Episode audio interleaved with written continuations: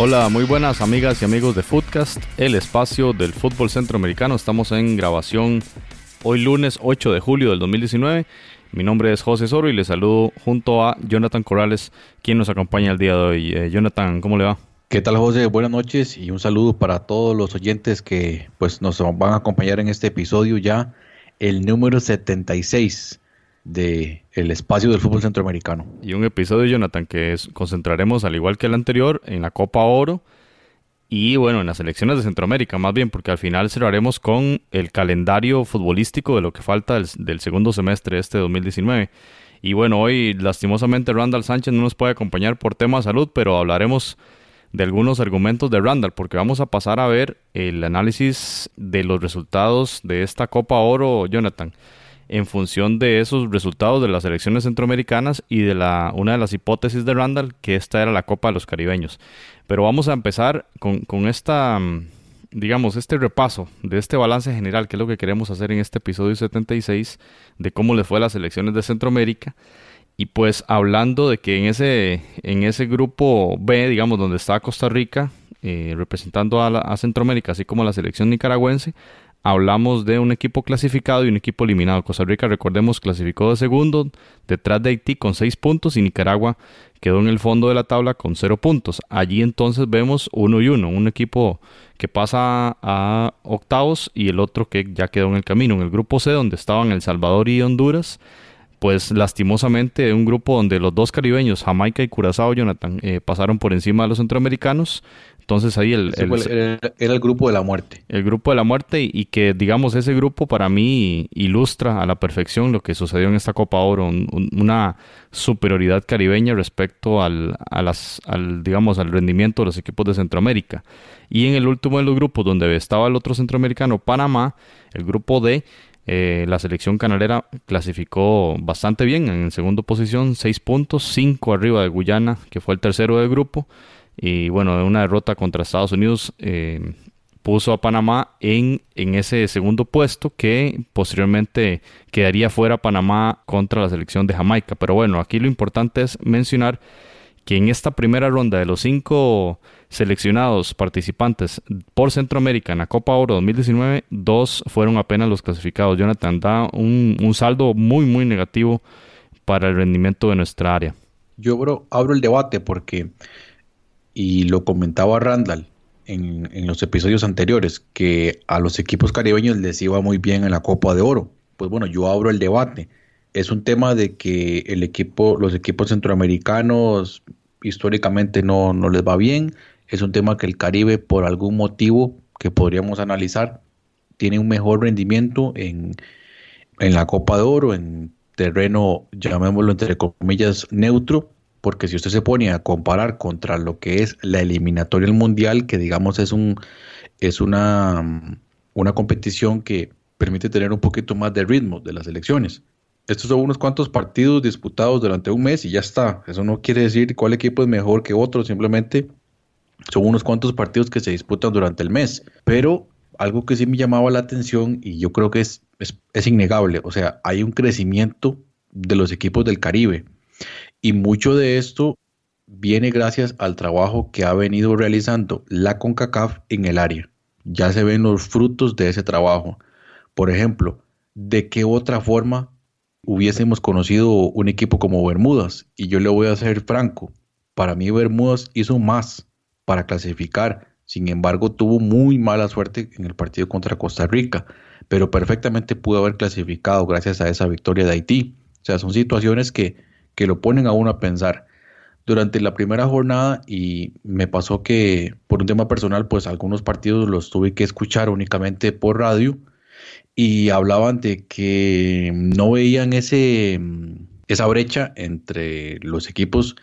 Eh, los, los comentaristas decían, ¿dónde está? Vemos unas goleadas de, de México, goleadas de Estados Unidos, goleadas de Canadá, entonces pareciera que lo de la brecha es mentira. No, El problema depende de cuáles equipos se se esté fijando, porque si vemos a, una, a un equipo como Cuba, ya lo habíamos comentado, no es una selección que, que venga a, a, romper el molde, o sea, tiene unas condiciones muy particulares, pero veamos el caso de Bermudas, veamos el caso de Curazao, cuánto han crecido estas selecciones. Y Martinica, el, partido Martinica-México, recuerde también, Jonathan, 2-3.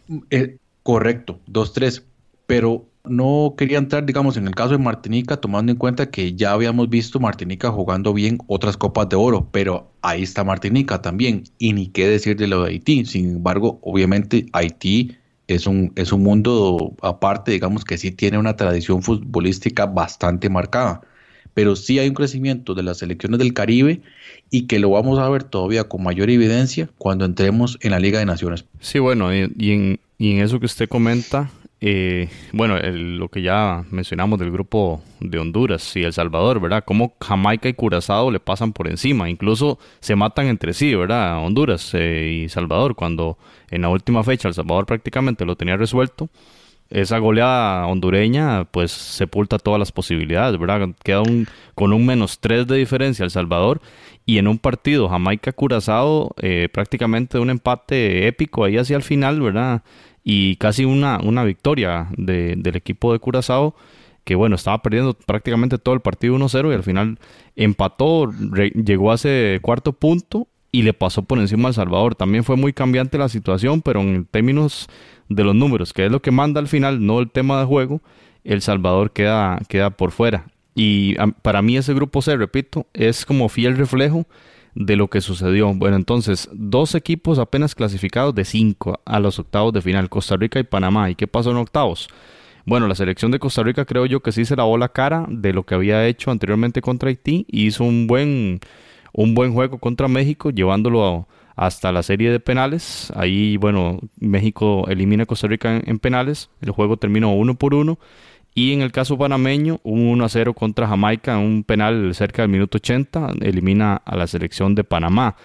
Y hasta ahí llegaron los centroamericanos, ¿verdad? No, llegamos a. Perdón, yo he hablado de octavos de final, estamos hablando de cuartos de final más bien. De cuartos, sí. Sí, y no, no llegamos a semifinales, ¿verdad? Entonces, Jonathan, sí vemos que Haití llega a semifinales y llega a Jamaica a semifinales. Entonces, los que ya siempre están sembrados para llegar ahí, prácticamente como todo mundo como todo el mundo lo dice, como son Estados Unidos y México, siempre son completados o han sido completados históricamente por equipos centroamericanos y se ha colado un Jamaica o un Haití en algunas ediciones. Ahorita lo vamos a ver con, los datos ya eh, reales, pero usualmente son centroamericanos que se van colando en esas posiciones de semis. En esta ocasión, Jonathan, total retroceso para el fútbol del área porque no, no colocamos equipos allí en las semis. José, y, y ya analizando equipo por equipo, por ejemplo, para mí la mayor decepción en Nicaragua, o sea, no, o mucha gente podrá pensar que yo estaba engañado, de que Nicaragua no tenía nada y esto y lo otro.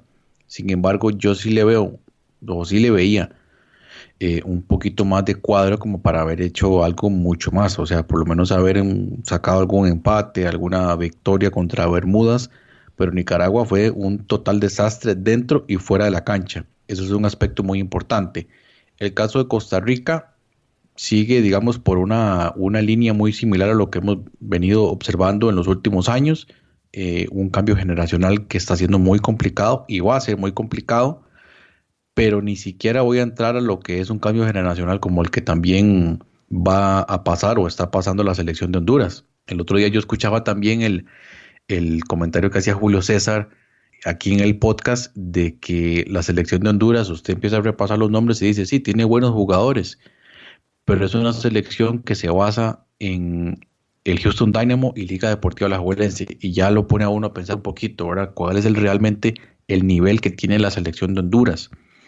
Eh, durante los amistosos yo lo veía bastante, bastante mal y me lo confirma en la Copa Oro. Sin embargo, hay que decirlo, tuvo muy mala suerte porque el partido contra Curazao lo dominó por completo. De igual manera, el equipo de Jamaica dominó a Curazao, o sea, por completo. Y Curazao al final saca el, empate. Y de hecho yo me acuerdo en los pronósticos que yo decía, eh, Estados Unidos le va a ganar muy fácil a Curazao y resultó que Curazao termina le, haciendo, le termina haciendo un partido bastante aceptable. Pero sí, ese grupo C, creo que la mala suerte eh, frente al arco de la selección de Honduras, que a pesar de que tiene delanteros importantes, no, no, no estuvieron en su mejor nivel. Y la mala suerte también de un grupo muy difícil, porque imagínense tal vez en la selección de Honduras, eh, estando en un grupo como el que le tocó Costa Rica, o sea, hubiese sido una historia muy, muy diferente. Y de igual manera muy mala suerte de la selección del Salvador, que a duras penas había podido sacar los empates el empate contra, el empate contra Jamaica, la victoria contra Curazao bastante sufrida y al final se queda en la brilla.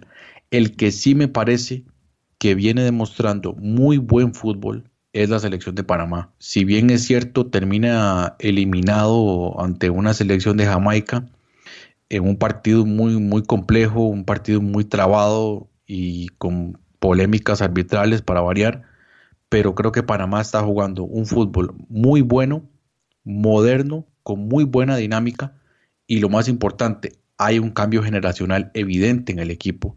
Entonces usted no, nota esto de que, no, si se van unas cuantas piezas ese equipo se cae. No, claramente cualquiera de estos jugadores titulares queda lesionado o lo que sea y Panamá va a seguir teniendo la misma dinámica y con suerte también eh, sacando buenos resultados. Entonces me gusta mucho el trabajo que están haciendo los hermanos del Igualdez en el equipo y tal vez con mucho menos presión que tienen otras elecciones como Honduras y Costa Rica, que eso también termina por complicarlo. Entonces yo sí veo Panamá en este momento como la mejor selección del área centroamericana.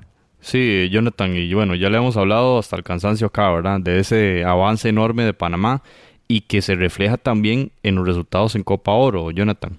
Porque si hemos repasado desde Copa Oro 2011, Panamá estuvo en semifinales junto a Honduras. En el 2013 llegó a semifinales también con Honduras. En el 2015 regresa a las semifinales. Ahí incluso le gana a México.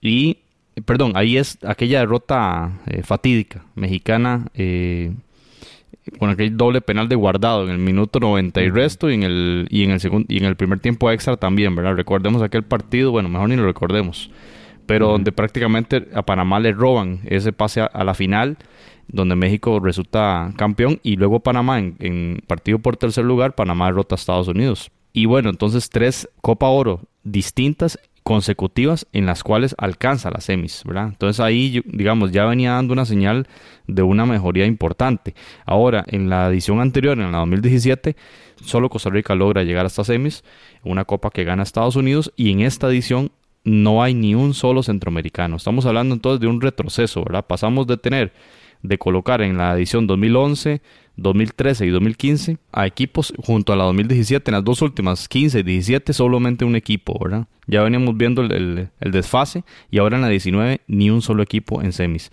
Ahora, vayamos al tema caribeño. 2011 y 2013 no hubo caribeños en semifinales de Copa Oro, pero en el 2015 llega Jamaica y de hecho llegó a la final junto a la disputó contra México y en el 2017 no solo llegó a la, semis de nuevo Jamaica sino que alcanzó la final contra Estados Unidos, o sea, subcampeón en dos ediciones consecutivas, también dando cuenta de ese poderío caribeño en esta copa y dando dándole la razón de nuevo a Randall.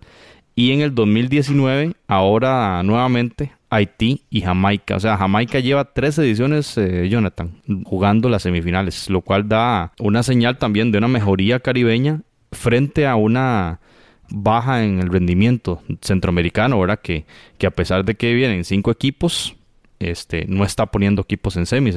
por lo menos en esta edición no lo puso y en las dos anteriores solamente un equipo. Mientras tanto, el Caribe ya está colocando más equipos ahí en, esa fase y a mí, para mí es una serie o una señal, digamos, muy clara de esta mejoría y especialmente en ese equipo de Jamaica, ¿verdad? Que lo hemos visto en las tres últimas ediciones llegando hasta estas fases. Si bien uno puede ver ahora el rendimiento en esta edición, no podríamos hablar de un rendimiento eh, exageradamente superior. Digamos, el primer partido en, en Kingston, eh, Jamaica se vio favorecido por una acción arbitral. Ahí el, creo que fue el primer gol, claro fuera de juego. De otra forma, ese partido hubiera terminado un empate a dos contra Honduras, ¿verdad? Y posteriormente, eh, Jamaica no le pudo ganar a El Salvador y luego sufrió contra Curazao. Tampoco fue que, digamos, fue un, un, rendimiento, digamos, superlativo como para decir, sí, pasó por encima de todos, pero luego llega a cuartos y sí le pasa por encima a Panamá, logra ganar 1 a 0 y finalmente es derrotado contra Estados Unidos con claridad 3 a 1.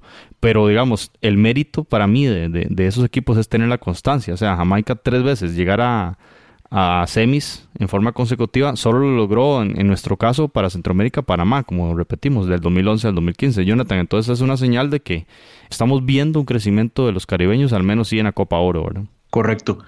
Y no solamente eh, lo vamos a ver en la Copa Oro, sino que cuando entremos también en la Liga de Naciones se va a ver aún más evidente eh, que, hay, que hay unas brechas que se están acortando y parte de eso es, ha sido una decisión en conjunto de la CONCACAF de abrir el espacio a otras elecciones. Y sumando a lo que, a lo que usted decía del, de la, del bajo rendimiento que empieza a tener las selecciones centroamericanas, y continúo resaltando lo de Panamá, también usted lo ve en, el fútbol de clubes, eh, Panamá subiendo bastante, pero, pero sí en ese tema del, del, Caribe propiamente hay un, hay un crecimiento importante que, o sea, es un crecimiento evidente más bien y hay que verlo ya cuando entremos en tanto en la Liga de Naciones y también en la eliminatoria, porque eso es, eso es lo otro.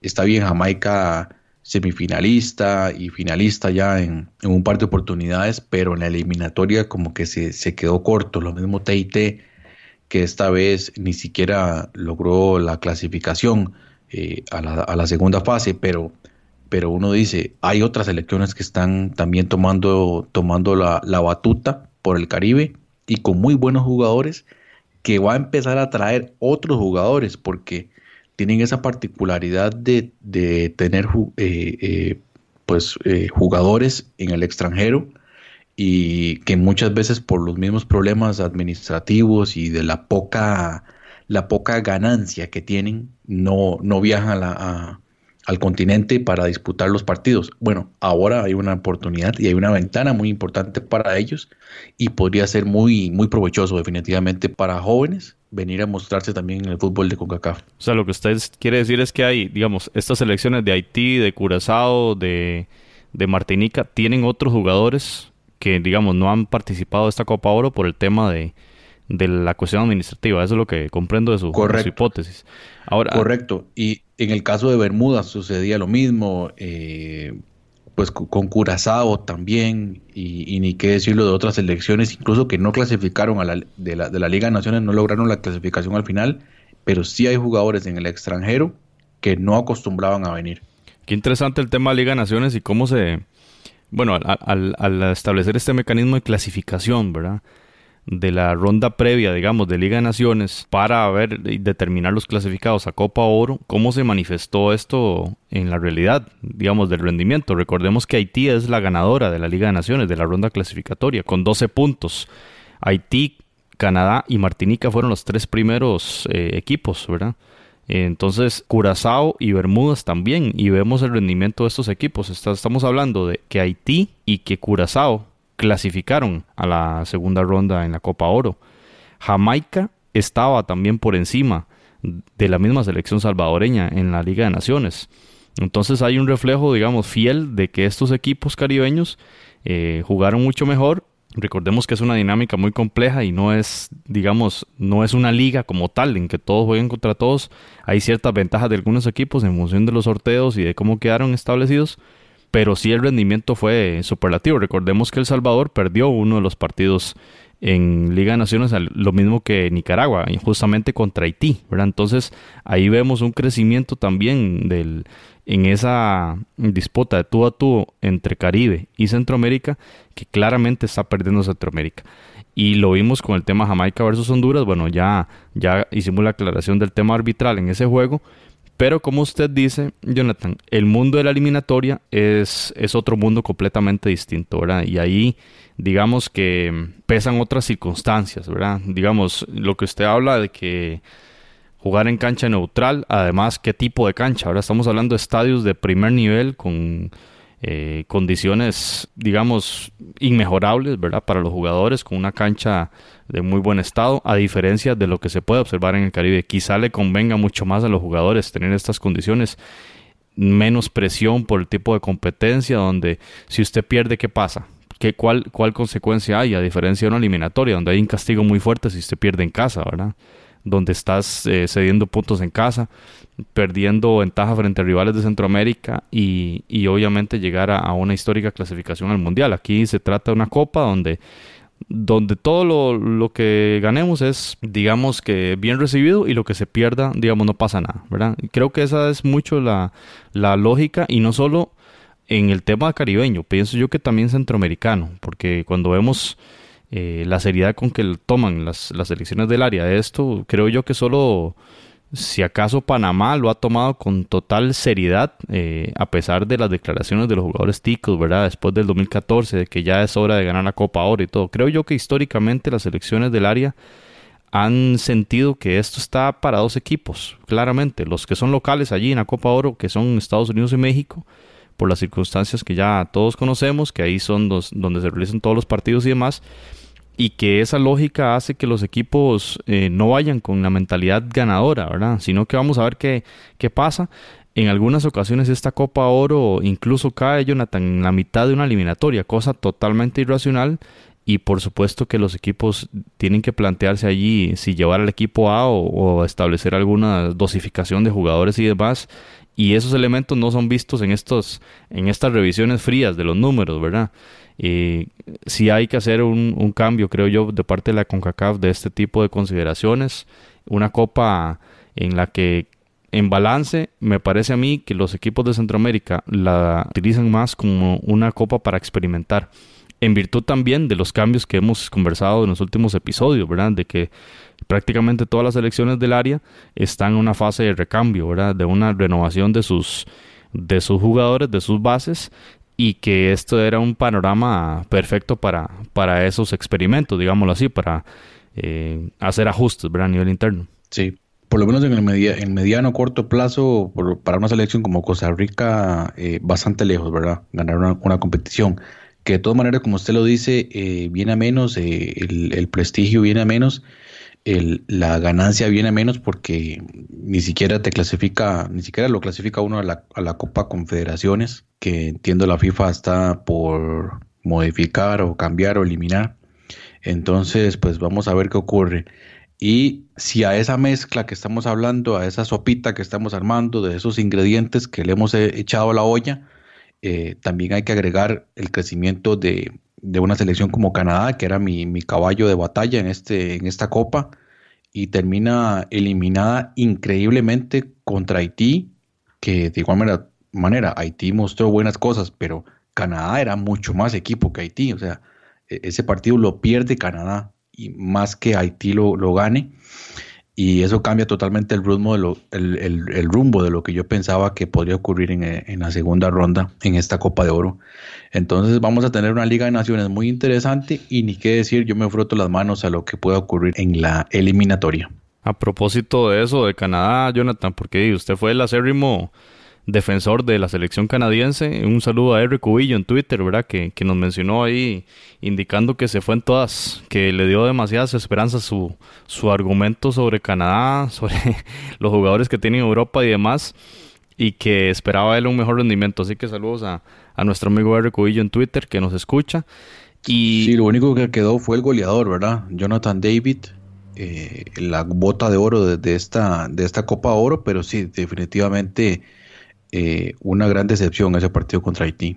El goleador con seis y Lucas Cavalini también con, con cinco goles de la, también de la selección canadiense. Eh, Raúl Jiménez, que es quizá el delantero más, eh, a ver, más prestigioso, digamos, el, mejor ubicado en clubes de Europa, en la Premier League en este caso, con cinco dianas, y Uriel Antuna, el mexicano, con cuatro, que para todo mundo una sorpresa, ¿verdad? Y bueno, Jonathan, es interesante este tema y nos da para mucho en lo que se viene, ¿verdad? De, de, las, disputas en fecha FIFA y demás, pero cómo analizar la Copa Oro como una especie de, laboratorio para los entrenadores. Si vemos, no hay grandes eh, consecuencias, ¿verdad? Uno no ve despedido X o Y entrenador, sino que sí hay obviamente cuestionamientos como siempre, como después de cualquier fogueo también lo hay, pero que es como una fase de experimentación. Incluso el mismo Tata Martino indicaba antes de la Copa que,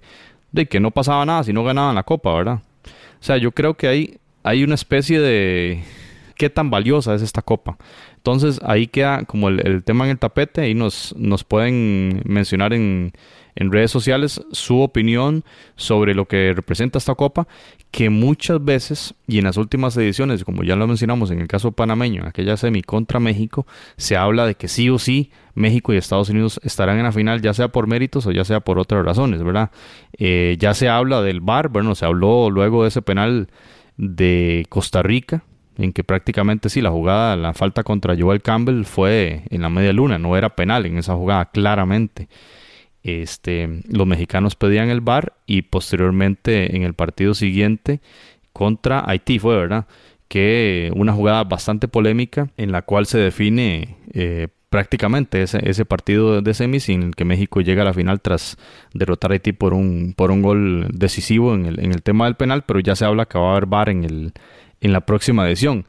Cosa que es extrañísima porque la MLS es uno de los torneos donde más tempranamente se, se instaló el bar, ¿verdad? Y raro porque son los mismos estadios. Muchos de estos estadios que de la MLS son los mismos estadios de la Copa Oro. ¿Por qué no se utilizó acá? Si hay toda una infraestructura y una logística, digamos, ya instalada. Bueno, esos son uno de los elementos que le dan mucha polémica y mucho morbo a todo esto, ¿verdad? Jonathan, ya para cerrar este tema Copa Oro, hagamos un análisis así como general. Eh, vamos a ir selección por selección, que ya usted se adelantó ahí con algunos elementos, especialmente de Panamá. Empecemos por la selección Catracha. Eh, jugó tres partidos, eliminado en primera ronda, ganó solamente uno, el que goleó a la selección salvadoreña, y yo diría que, bueno, en el tema estadístico, seis goles a favor, cuatro en contra, ¿verdad? Eh, un maquillaje ahí que hubo en la última fecha, ya estando eliminada la selección catracha. En la parte positiva, yo estoy destacando, digamos, no solamente esa goleada contra El Salvador, sino también eh, Rubilio Castillo tocando, tocando la puerta del, del DT diciéndole aquí estoy yo. A pesar de tener la selección catracha, Jonathan, una cantidad de delanteros bastante destacada, ¿verdad? Porque si bien Alberelis y, y Kioto los ponen mucho de como alas, también pueden jugar perfectamente como, como delanteros y ahí está el Choco Lozano, ahí está la figura de Roger Rojas, pero aparece la figura de Rubilio Castillo que hacía rato venía de goleador en Motagua y como que hasta ahora le dan pelota, ¿verdad? Allí y respondió bastante bien con goles en, en los partidos contra Jamaica y contra, y contra El Salvador. Yo lo destaco ahí como, como un elemento positivo de lo poco que se podría hablar de elementos positivos en el caso hondureño y en el tema negativo, lo que usted conversaba ahora de esa ineficiencia, digamos, en la definición, ¿verdad? Sobre todo ahí en ese partido contra Curazao, que al final perder ese juego les, les significó la eliminación. Hubiesen llegado a, cuatro puntos, cuando menos, si hubiesen anotado alguna de las enormes cantidades de oportunidades que le quedaron allí. Entonces, una deficiencia en la definición, un aspecto negativo de ese partido en Jamaica, ya lo comentamos. ¿Cómo vas a hacer cabeza de serie y te pone un partido de visita, ¿verdad? En, Kingston. Eso fue sumamente raro. Otra evidencia más de lo que es la CONCACAF. Y otro elemento negativo, creo yo, además de los resultados y la eliminación, es el bajo nivel de jugadores de los que había alta expectativa, como el Choco Lozano, como eh, Rommel Kioto y como Albert Ellis. Eh, en balance general, pienso yo, Jonathan, que Honduras sale con un balance negativo por la eliminación y bueno, por supuesto que los cuestionamientos también a Fabián Coito, ya lo mencionaba Julio César, el tema de, de que bueno, es un entrenador que ha demostrado cosas muy buenas, especialmente en Liga Menor, ¿verdad? Que esta es una, su primera experiencia mayor y que de momento las cosas no salen muy bien. Sí, y sin embargo yo no le doy, o sea, yo no le he hecho tanto las culpas al entrenador, definitivamente hay un cambio generacional importante y hay jugadores muy buenos, pero pocos cracks, y creo que eso es algo que, que se da también en otras selecciones centroamericanas, entonces por ese lado no le echo mucho la culpa. Hay que ver entonces lo que podría mostrar eh, el equipo de Honduras en, la eliminatoria, en lo que es Liga con CACAF, que sobre todo pareciera tiene problemas o hay fragilidad en la parte defensiva, el equilibrio, es donde pues va a tener un poquito de problemas. Tuvo mala suerte en esta Copa de hay que decirlo tuvo mala suerte, o sea, no, no es tan, no es un equipo tan, tan malo, ¿verdad? Como para no, no, no clasificar en por lo menos 7 de 10, ¿verdad? Pero, pero en, este, en esta ocasión las cosas no le están saliendo. Para mi gusto, es uno de los equipos, o sea, con más recurso humano que hay, con el recurso humano de mayor calidad, especialmente en ofensiva, que hay en, el área de Centroamérica. Eh, sí, sí me parece un poco raro. A diferencia de otras elecciones, digamos, Honduras sí tiene delanteros, que no, no, no tiene, por ejemplo, Panamá, le faltan delanteros, Costa Rica, le faltan delanteros. Estos sí tienen de sobra ahí.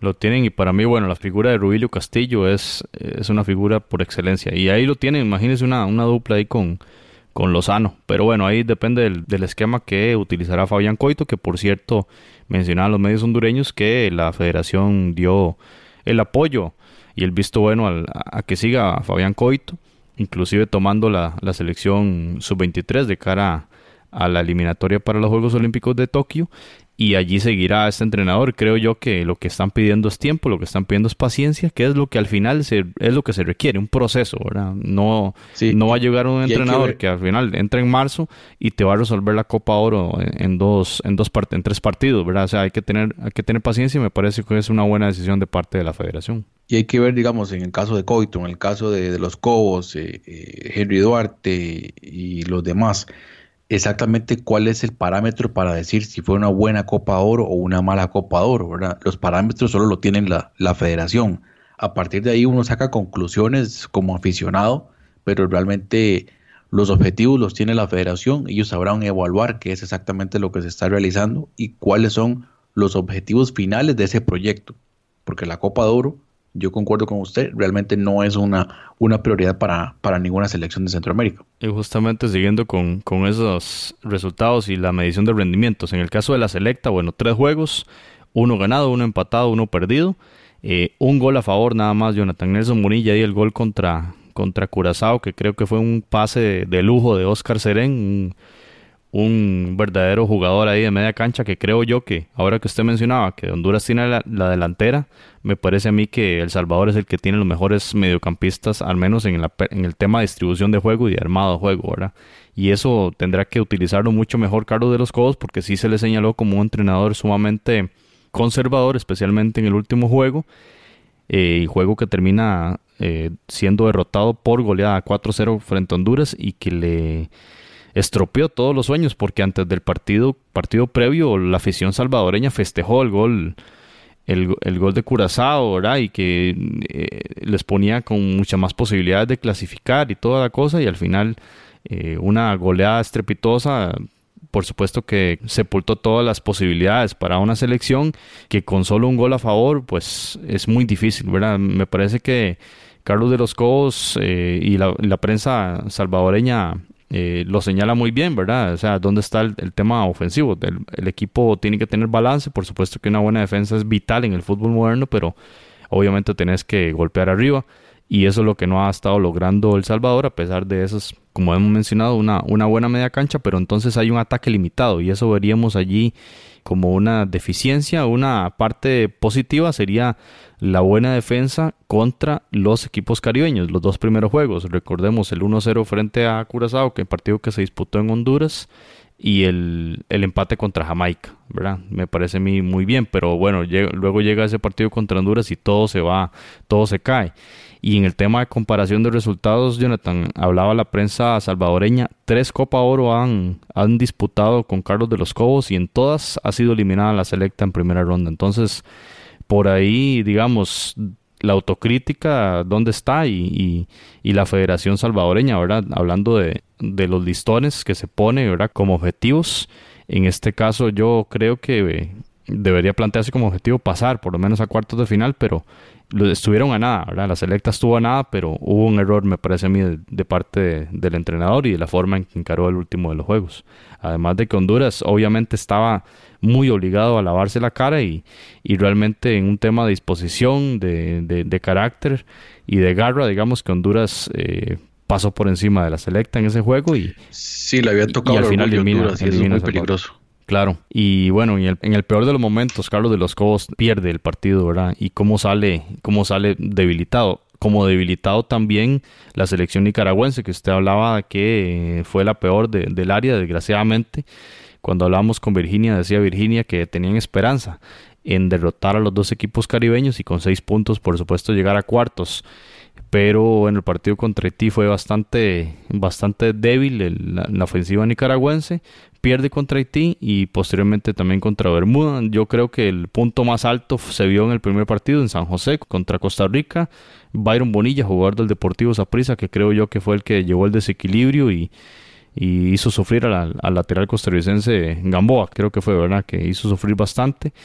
Consideraría yo que fue el punto más importante en el tema negativo, usted lo mencionaba con detalle, la indisciplina tras ese juego en San José, que expulsan a tres jugadores, todo el enredo y el burumbum que se hace y todo el ruido que le mete, ¿verdad?, al tema del manejo de grupo y demás, situación que lleva a Henry Duarte incluso a anunciar en rueda de prensa en Copa Oro de que no va a renovar el contrato cuando se le vence en diciembre de 2020, así que ya le puso fecha de salida Henry Duarte a esta selección que ha llevado, digamos, a, a superar su nivel eh, histórico, aún así no en Copa Oro, ¿verdad? Como ya lo veíamos en el episodio pasado, que este tema de que no anotara ni un solo gol y recibir ocho goles en contra, le puso en los mismos números que consiguió en la primera participación de Copa Oro para el equipo nicaragüense, Jonathan. Exacto, sí, ya es un ciclo cumplido y, creo que hace bien, ¿verdad? Ya en, dar un paso al costado, no sé si quiera quedarse en algún eh, rol más administrativo, pero definitivamente ya habría que darle paso a otra persona que venga con ideas frescas y tratar de llevar la selección a, otro rumbo. En el tema costarricense, Jonathan, ¿cómo lo ves? Digamos, ahí yo, yo estaba pensando que, a ver, cuatro partidos se disputaron. Me parece a mí que el objetivo quizá de Matosas, que ahí en conferencia de prensa dijo, bueno, nosotros tenemos claro hasta dónde queremos llegar y, y todo, pero no lo vamos a decir acá decía él ahí a la prensa. Creo yo que el, presupuesto era llegar a semis contra México, ¿verdad? Eh, la derrota contra Haití claramente en un menosprecio, me parece a mí, como lo indicamos en el episodio 7.5, de cambiar toda la línea de cuatro. La línea la modificó por completo, ¿verdad? Con, con jugadores que estaban en banca en los dos primeros juegos, menosprecio al rival, perdés contra Haití y, bueno, tenés que jugar contra México en cuartos y no en semis, ¿verdad? Y ya luego el equipo levantó bastante bien en, cuartos, a un nivel, digamos, que sí dejó, digamos, no contento, pero sí al menos la, afición dice, ese es el nivel que queremos para Costa Rica. Y creo yo que en el elemento positivo, la dupla Alan Cruz y Celso Borges, lo veo como un elemento que dos jugadores que nunca han jugado juntos y ahora lo hacen y lo hacen bastante bien, parece que se conocieran de mucho tiempo y en el tema negativo, esa, ese menosprecio contra Haití, la derrota contra Haití, una selección que viene creciendo bastante, y las victorias contra Bermudas y Nicaragua, que en cierta forma fueron dudosas en virtud también de las eh, oportunidades que los rivales desaprovecharon. Yo diría, Jonathan, y quiero escuchar su, su parecer, diría que en el balance ahí no se cumple el objetivo de llegar al, a las semis, pero que al final digamos que se lava la cara con ese juego y ese rendimiento que hubo de la selección contra el equipo de México. Sí, tal vez termina de cierta manera satisfecho, pero yo lo veo como un balance negativo.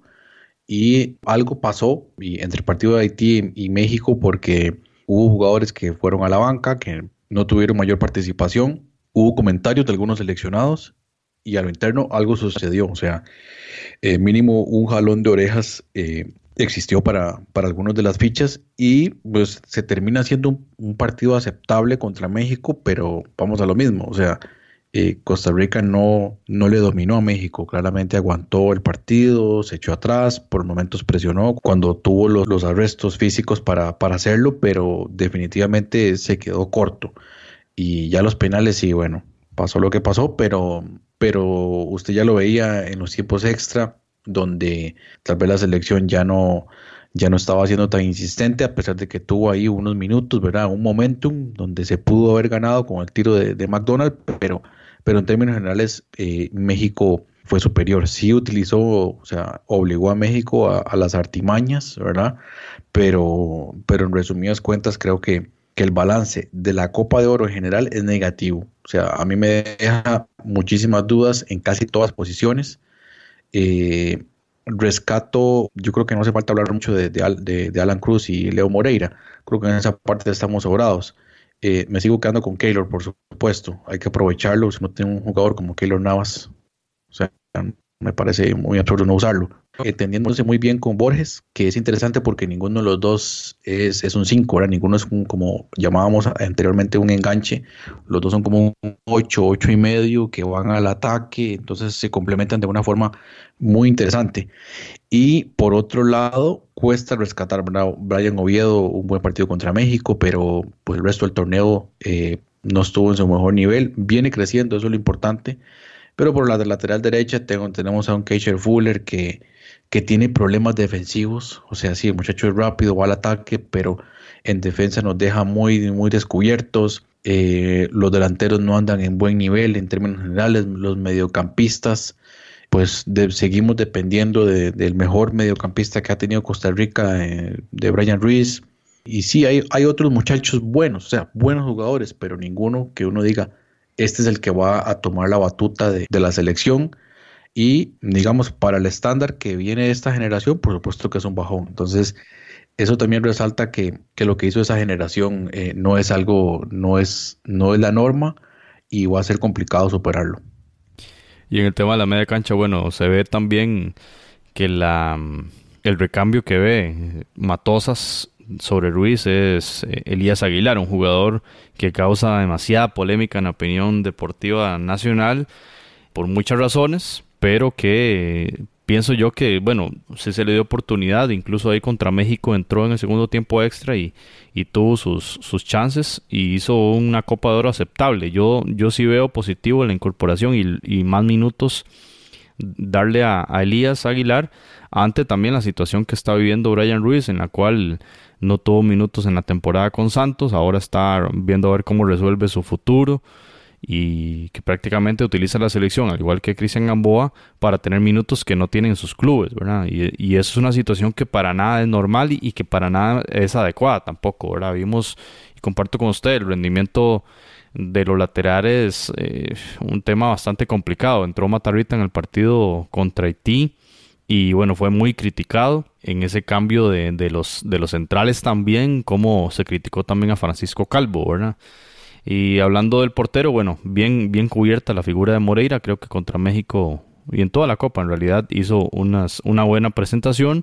Y lo de Navas por supuesto que hay que aprovecharlo, lo que sucede es que Navas no aceptó venir a jugar y vamos a ver qué va a pasar en la Liga de Naciones por ejemplo, ¿verdad? Y Navas todavía no ha resuelto, a, estamos en la primera semana de julio y, no se sabe qué va a pasar a ciencia cierta con Keylor Navas y vamos a ver también qué va a pasar entonces cuando vengan las convocatorias a fecha FIFA y Liga de Naciones. ¿Qué va a pasar entonces con, esta posición en la selección nacional? Es todo un tema, pero eh, comparto con usted, el balance me parece que eh, negativo. Aunque digamos, ese, ese último juego contra México ya da más esperanza de que si no hay un menosprecio del rival, si el equipo no se adapta o baja o sube el nivel en función de su rival, ¿verdad? Que creo yo que es un reto que Matosa sí tiene que cambiar en la mentalidad de la selección. Este, hasta que no se haga ese cambio, el equipo no va, no va a subir de nivel. Y especialmente ahora, si viene Liga de Naciones, se va a enfrentar a Haití. Creo yo que Matosa no va a cometer el mismo error que cometió en la, Copa Oro. Bueno, Jonathan, pasemos ya al último de los equipos que nos falta analizar y es la selección de Panamá. Cuatro juegos, dos ganes, dos derrotas. Así que, ¿qué podemos decir? Bueno, jugó contra Guyana y contra TIT. Ambos juegos los ganó. Creo que obviamente TIT, siendo el primer partido, era necesario ganarlo para de una vez golpear la mesa y decir aquí somos nosotros los que vamos a clasificar. Lo hizo bien, ganó claramente y yo lo veo como un tema positivo. Eh, hablábamos en otros episodios de que TIT ha sido una selección fuerte. Recordemos algunos empates contra México en Copa Oro, un partidazos que se han desarrollado en ediciones anteriores y no es un rival fácil. O sea, obviamente ganar el primer partido ya eh, sacar ventaja de eso eh, lo pone al equipo por encima y eh, obviamente reduce las posibilidades de clasificación del rival directo y lo logró muy bien Panamá. Y yo en eso sí veo un, un elemento positivo, lo mismo contra Guyana, que Guyana había clasificado bastante bien en Liga de Naciones también, ¿verdad? Donde termina en el puesto número 7 por encima obviamente de los centroamericanos y era necesario ganarle y Panamá pasa bien por encima de ambos y luego contra Estados Unidos desgraciadamente pues pues cae, ¿verdad? Un golazo de Altidor de chilena que, bueno, ya, ya más ahí no se podía hacer. Y ya luego en, cuartos, pues termina perdiendo contra Jamaica un partido ya cerca del final. Me parece a mí, y comparto con usted, que eh, hoy por hoy es la mejor selección de Centroamérica, sin duda alguna. Y en balance general, si comparamos ese rendimiento de las ediciones 2011, 13 y 15, donde llegaron a semifinales, hay un retroceso. Digamos, estamos hablando Copa Oro, ¿verdad? Hay un retroceso de Copa Oro para Panamá.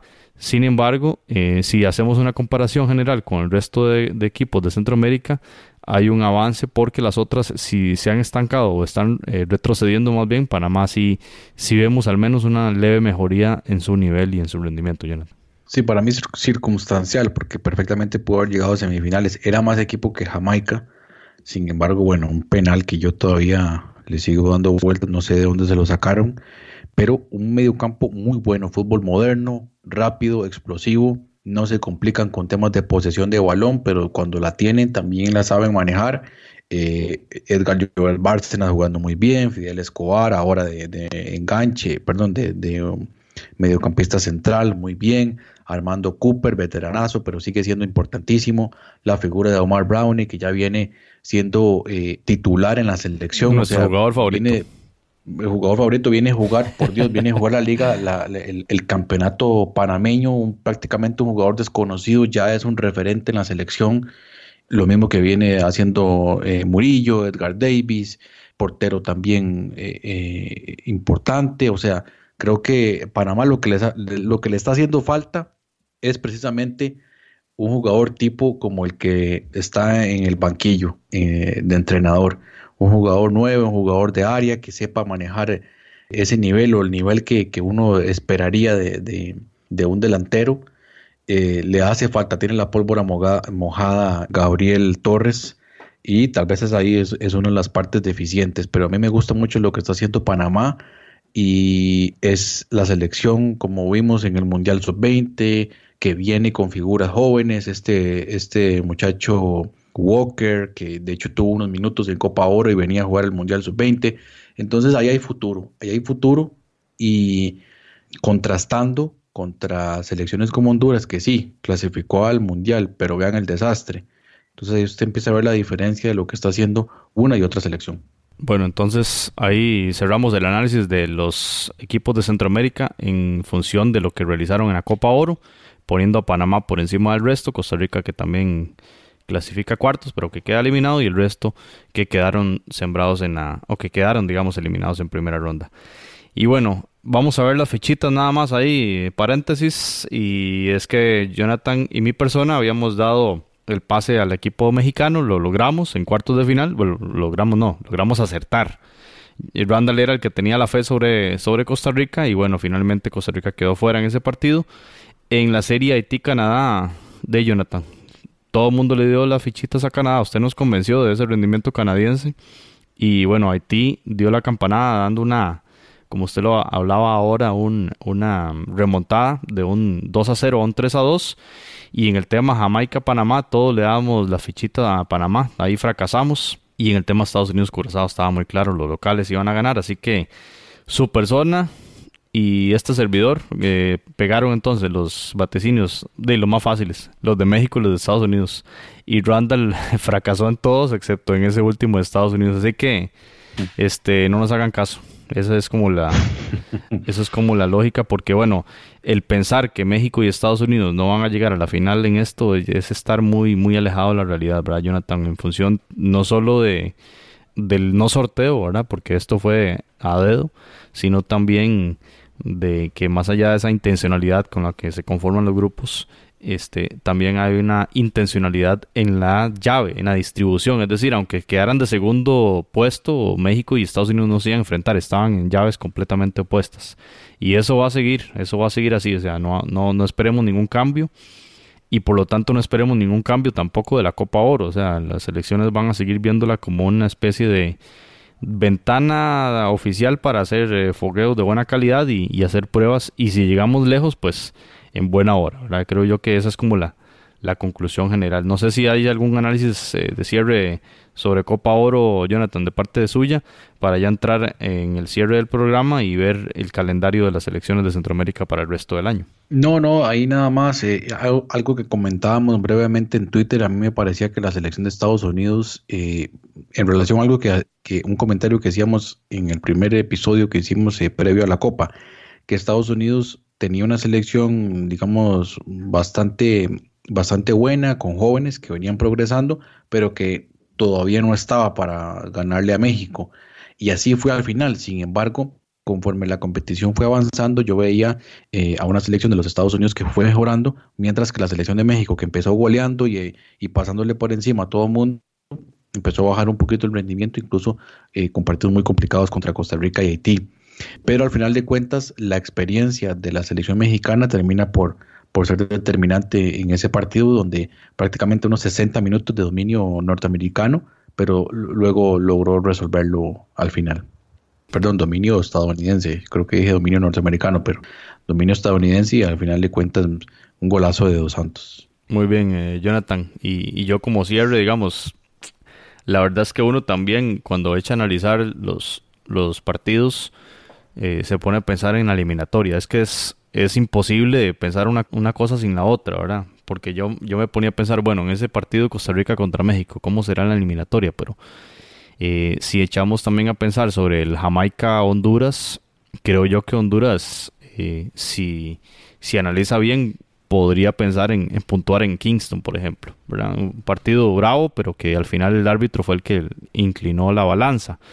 Y en el caso de los equipos caribeños contra Centroamérica, creo yo que es un gran aprendizaje para los entrenadores eh, de no confiarse, ¿verdad? De que siempre esos puntos los tienen casi que, presupuestados y demás. Bueno, El Salvador le ganó a Jamaica en la Liga de Naciones en, la clasificación, pero ahora eh, empataron en, una cancha neutral. ¿Qué podría pasar eh, en eliminatorias, ¿verdad? Visitando Kingston, visitando Puerto Príncipe. Creo que es un aprendizaje muy importante para los entrenadores, todos, la mayoría casi, ¿verdad? excepto Henry Duarte, son, son entrenadores que están retomando y, que están eh, trabajando sobre nuevas bases, recambios para todas las, las diferentes selecciones y por supuesto que la Copa ha sido un enorme aprendizaje para todos.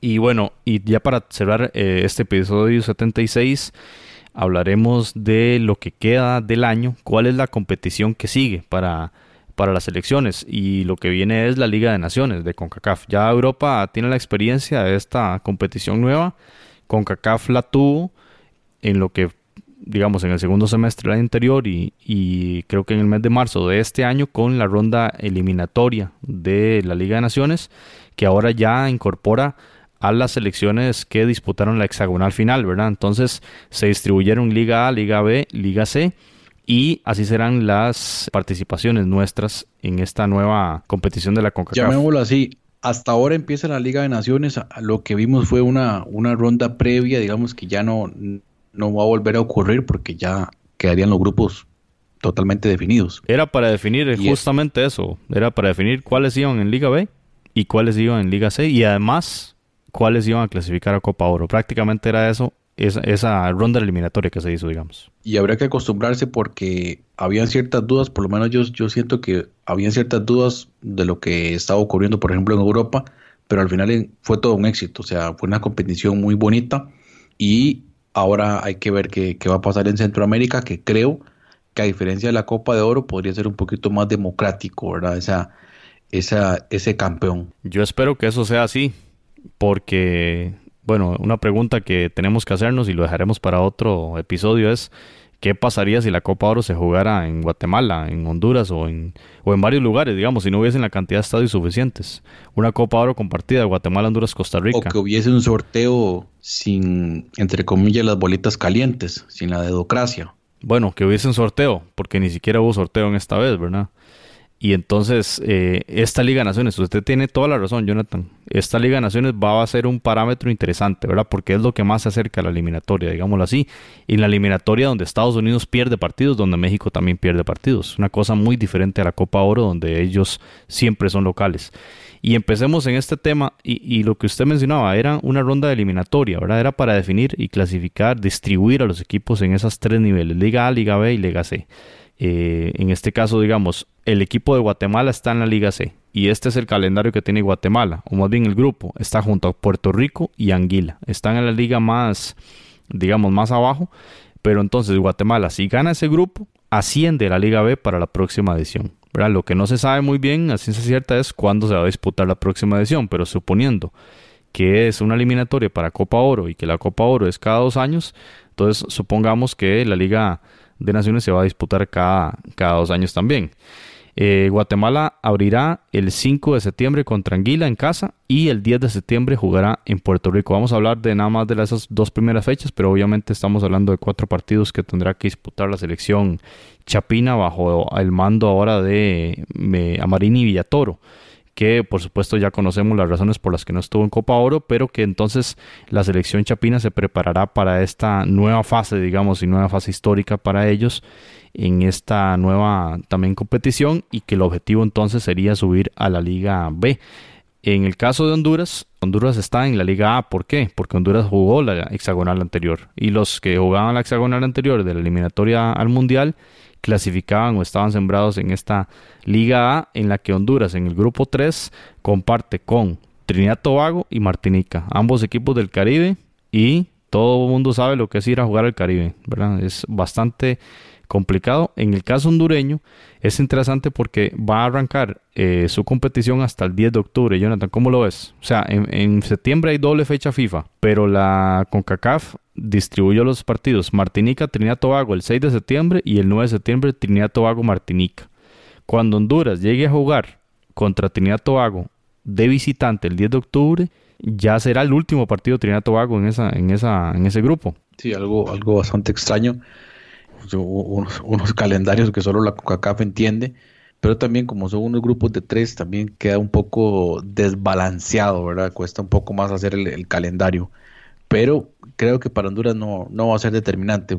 Podría ser más bien determinante para Trinidad y Tobago, ¿verdad? Porque eh, el pestañeo ya está fuera, está totalmente fuera. Está más interesante ese grupo, obviamente, pues estamos hablando del grupo A, pero eh, creo que por lo menos Honduras eh, sí tendría para, para ganarlo. Ok, entonces, si, a ver, los ganadores de grupo en la Liga A pasan a semifinales, ¿verdad? Que son, recordemos, son cuatro grupos, pasan a semis y ahí entonces van a enfrentamientos directos para la gran final y salir el primer ganador de la Liga de Naciones. Bueno, en el caso de la selecta, recordemos que El Salvador en la clasificación logró llegar a esa liga, a esa Liga B. El Salvador jugará contra República Dominicana, Santa Lucía y Montserrat, tres equipos del Caribe también y abrirá el 7 de septiembre en casa contra Santa Lucía. Un equipo, bueno, que uno ni siquiera conoce nada de, ese equipo. Y República Dominicana, pues por supuesto que sí, se ha escuchado mucho más, que ha logrado incluso a nivel de clubes eh, ubicar equipos en la Liga de Campeones. Pero entonces la selecta visitará Dominicana el 10 de septiembre. Esos son los dos primeros juegos que tiene y que también digamos que tiene como obligación Carlos de los Cobos clasificar a ese equipo para subir a la Liga a la Liga A. Sin duda es el objetivo de, El Salvador. Muy fan de esa legión londinense de Montserrat. Estaré muy pendiente de lo que de lo que ocurra con esta selección. Ese partido va a estar va a estar bravo y creo yo que es el rival. ¿Usted ve superior a Montserrat que a Dominicana? Yo creo que sí, creo que sí. En el caso de, de Dominicana, bueno, por lo que vimos en la Liga de Naciones, Montserrat perfectamente puede pelear Em, aunque pues eh, obviamente a nivel de organización y, de historia, pues al menos en República Dominicana tiene un poquito más de, fuerza. Pero vea la diferencia, Jonathan, que al tener un grupo de cuatro equipos, eh, los, los cuatro equipos el 7 de septiembre ya disputan su primera fecha. No, no tenés que esperar un mes como en el caso hondureño, ¿verdad? Ya cuando tenía Tobago y, y Martinica han disputado su serie completa, ¿verdad? Entonces es, es, diferente cuando hay un grupo de cuatro. Grupo de cuatro que también tiene Nicaragua y también es que está ubicado en la Liga B. Nicaragua está con Surinam San Vicente y las Granadinas y Dominica, ¿verdad? Entonces también allí eh, la obligación nicaragüense de ganar el grupo para ascender a la Liga A y sin duda que sería un enorme triunfo de Nicaragua este, ubicarse en la Liga A para el próximo torneo y, un legado que daría Henry Duarte previo a su salida de la selección pinolera. ¿Cómo lo ves ahí en el tema nicaragüense? Yo creo que es el verdadero parámetro para Nicaragua. Eh, medirse ante estas elecciones, la Liga B, digamos elecciones que han venido de un rendimiento muy similar en, en los últimos meses y realmente le va a permitir a Nicaragua tener ese parámetro para darse cuenta en qué, eh, en qué nivel se encuentra en este momento. Surinam terminó de número 12 en la ronda clasificatoria y San Vicente y las Granadinas en el número 20. Para el caso costarricense, que está clasificado en la Liga A por haber estado en hexagonal, se topará contra Haití y Curazao. ¿Cómo ves esos rivales en función de lo que acabamos de ver? Un grupazo, un grupazo y una de las sorpresas Curazao de la clasificación a Copa Oro y, a esta eh, Liga A de Liga de Naciones y también la selección de Haití, que fue pues de lo mejor que mostró la Copa Oro. Ese va a ser un grupazo, un grupo excelente. Esto, esto va a ser eh, muy, muy, muy, muy bonito y por supuesto una oportunidad de oro para estas selecciones como Haití o Curazao poder demostrar lo que tienen ante una, una histórica como Costa Rica. Jonathan, Haití es la mejor selección de, del Caribe por hoy. Ahí me la pone un poco más difícil. Yo creo que tiene muy buenos jugadores, pero yo me sigo quedando como Jamaica. O sea, yo lo veía Jamaica bastante sólido y con, con jugadores de muchísima calidad, ni qué decir Leon Bailey, pero, pero también jugadores que tienen mucha experiencia, pero, pero por lo menos ahí en el top 3 en este momento. Sí, porque Haití tuvo contra las cuerdas a México, desgraciadamente, digamos, alguna impericia de los delanteros, ¿verdad? Jugadas que uno decía increíblemente cómo la desperdiciaron, ¿verdad? Podían, pudieran haber ganado ese partido. Lo cierto es que en la, clasificación de la Liga de Naciones, Jonathan, Haití terminó marca perfecta. Cuatro juegos, cuatro victorias, más 17 en gol diferencia. 12 puntos. Y Curazao en cuatro juegos, 9 puntos. Solamente perdió en una ocasión y esos serán los rivales de Costa Rica. El primer partido de Costa Rica será el 10 de octubre. O sea, ya habrá jugado Curazao como local ante Haití y luego de visita el 3 días, digamos el 7 de septiembre juegan Curazao Haití y el 10 juega Haití Curazao. El primer partido de Costa Rica será entonces en Haití el 10 de octubre. Si por ejemplo Haití ya le habrá ganado a Curazao ambos juegos y le gana a Costa Rica, Costa Rica queda fuera de las semifinales. E, esa es la, la, vicisitud, digamos, de un grupo de tres, ¿verdad? Que, Buenísimo. Que estos son cosas, bueno, para mí nunca me gustaron, como, como antes era la Copa de, de, Campeones, ¿verdad? De CONCACAF, de clubes.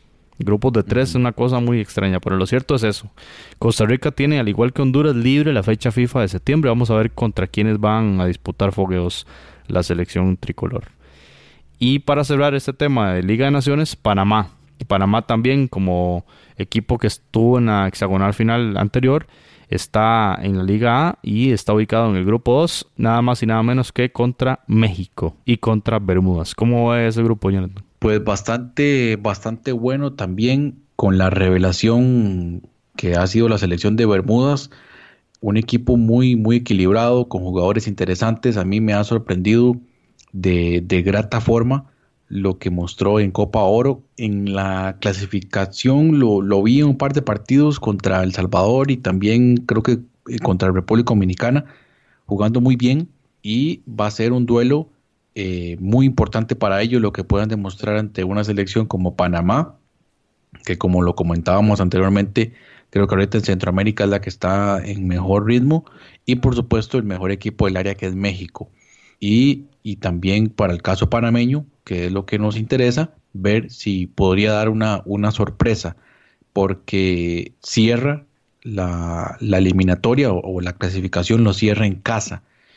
Entonces, bueno, ahí tendría alguna oportunidad, de, tal vez la diferencia de goles vaya a ser importantísimo, sobre todo en un equipo, en un, en un grupo de tres, y va a ser un cierre al cual estaremos muy pendientes. Naki Wells, eh, jugador de Bermudas, jugador de la Premier League. ¿Cuándo lo hubiéramos visto, Jonathan? Disputando eliminatoria para Mundial. Y el portero muy bueno, sobresaliente, notable, pero notable lo que hizo durante el torneo, creo que lo mejor que mostró Bermudas.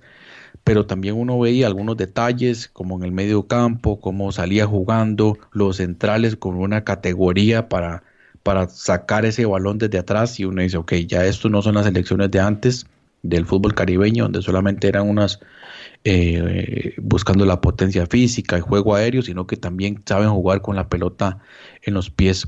Y sobre esto yo invito a todos los que, bueno, tienen redes sociales, por ejemplo Twitter, que pueden seguir, por ejemplo, lo que lo que comenta el exentrenador de San Kitts Nevis, un mexicano que se llama Jack Spassi, que ustedes lo recordarán porque fue nominado al entrenador del año por CONCACAF el año pasado. Eh, como es mexicano, pues él pone sus, sus tweets en español, pero tiene un conocimiento muy amplio del fútbol caribeño. Los invito a que lo sigan para que puedan darse cuenta de lo que están haciendo en las selecciones del Caribe y que no es un tema que simplemente ocurrió de manera espontánea. Hay un trabajo detrás de todo esto y que empieza a ver sus frutos. Trabajo que viene coordinado con toda la logística de, CONCACAF, de dar más competencia, más visibilidad a estas elecciones. Y en general, Jonathan, podemos concluir que lo visto en Copa Oro, lo que hemos venido viendo en las últimas tres ediciones de un crecimiento del, del fútbol de Caribe, más la participación de las selecciones caribeñas en Liga de Naciones en ronda eliminatoria, sin duda que esta nueva competición, el darle más roce, más partidos, eh, hará que crezca el área, ¿verdad? Y lo mismo estamos viendo en clubes, ¿verdad? A nivel de clubes lo estamos viendo con competiciones en dos niveles, esas nuevas ventanas, digamos, de competencia, más allá de apenas dos partidos eliminatorios mundialistas que se veían antes cada cuatro años, le dará mucha más visibilidad a los clubes del Caribe y habrá mucha más competencia. Así que los equipos de Centroamérica tienen que despabilarse, tienen que ponerse vivos, como decimos, porque no podemos simplemente seguir diciendo somos superiores, vamos, somos mejores y les vamos a ganar con la camiseta. Eso yo creo que ya lo aprendieron muy bien los entrenadores ahora en, en esta edición de Copa Oro. Y en el tema panameño, de nuevo, regresando al tema Liga Naciones, 5 de septiembre, Panamá no tendrá libre en septiembre para fecha FIFA, el 5 jugará en Bermudas y el 8 estará en el Rommel Fernández jugando contra Bermudas. Así que digamos, si el Panamá logra esos dos partidos, eh, se las verá contra México el 15 de octubre en probablemente en el Azteca, Jonathan. O sea, si, si logra derrotar a Bermudas tendrá 6 puntos. México juega el 11 contra Bermudas de visita y luego recibe el 15 de octubre a Panamá. Así que un empate ahí en, en el Azteca haría eventualmente que Panamá este, pueda clasificar y si no, pues se enfrentarían ambos con seis puntos en el Rommel Fernández el 15 de noviembre, casi que una final. Así que bastante interesante pinta este grupo 2 de la Liga Jonathan. Para que tomen nota, 15 de noviembre, Rommel Fernández. Una final. Que vayan apartando el dinerito ahí y comprar esa entrada que va a estar muy bueno. se vivirá otra fiesta como la que se vivió ahora en, para la eliminatoria, podría ser. Muy probablemente, y esperemos que llegue Panamá, ¿verdad? Con, con opciones de, de, la clasificación. Bueno, por el rendimiento que ha tenido la selección canalera, hoy por hoy la mejor de Centroamérica, yo diría que va a ser una final muy buena. Bueno, Jonathan, muchas gracias. Eh, hablamos más de 60 minutos sobre Copa Oro. Creo que están ahí las conclusiones, están puestas nuestras opiniones sobre la mesa y y nos encantaría escuchar las opiniones de, los oyentes de Foodcast. Así que cuenten con nosotros, Foodcast en Facebook y en Twitter para sus opiniones y pues siempre abiertos a intercambiar con, con ustedes los, las opiniones sobre el fútbol de Centroamérica. Así que muchas gracias Jonathan por la participación. No, más bien un gusto y aquí vamos a estar para cuando eh, nos quieren tomar en cuenta. De igual manera, la gente invitarla a que pueda comentar, pueda compartir y también, pues el que quiera participar en el podcast también es bienvenido. Bueno, y nada más adelantar antes del cierre, se viene ya en el mes de julio el inicio de la liga con CACAF, que será también digamos lo que ocupará nuestra atención en estas en este segundo semestre en el tema de clubes y también por supuesto el arranque de las ligas nacionales en cada uno de los países del área. Así que en nombre de Jonathan Corrales se despide José Soro y un gran saludo a todos ustedes que escuchan este el espacio del fútbol centroamericano. Podcast, el espacio del fútbol centroamericano.